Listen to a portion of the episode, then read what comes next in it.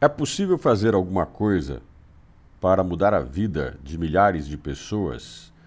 Sim.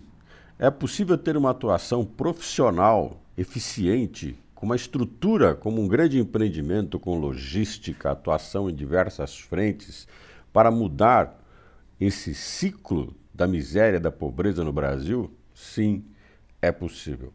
O maior exemplo disso é a ONG Amigos do Bem. Inclusive, deixo no meu texto aqui no site da CBN, cbnmaringá.com.br, no meu site, gilsonaguiar.com.br, o link da amigosdobem.org. Você abre o site da organização não governamental e você já encontra uma frase impactante. O Brasil retornou ao mapa da fome e as regiões isoladas são as que mais sofrem com a fome e a miséria. É uma verdade. E a ONG é um exemplo de atuação que impacta a vida de mais de 150 mil pessoas no Nordeste brasileiro. A intenção é a melhoria do índice de desenvolvimento humano. A ONG atua em uma região onde 80% da população está na linha da pobreza. Ela constrói casas, ela distribui cestas básicas, distribui alimento, atendimento médico, faz assistência social, promove desenvolvimento regional.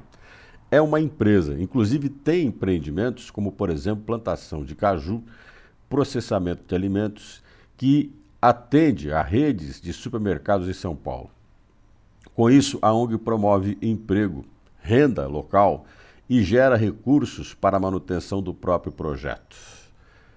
Uma das líderes do movimento é uma empresária paulista chamada Caroline Albanese. E ela considera que mais difícil do que você gerar infraestrutura, como por exemplo a construção de casas próprias, que já atendeu mais de 100 mil pessoas, ela considera que é cuidar das pessoas, fazerem com que as pessoas sejam melhores. A ONG Amigos do Bem é, sem dúvida, uma demonstração de um terceiro setor que funciona e pode ser a grande resposta para os problemas do país. Gerar renda, promover crescimento, melhorar a qualidade de vida através um empreendimento. É possível.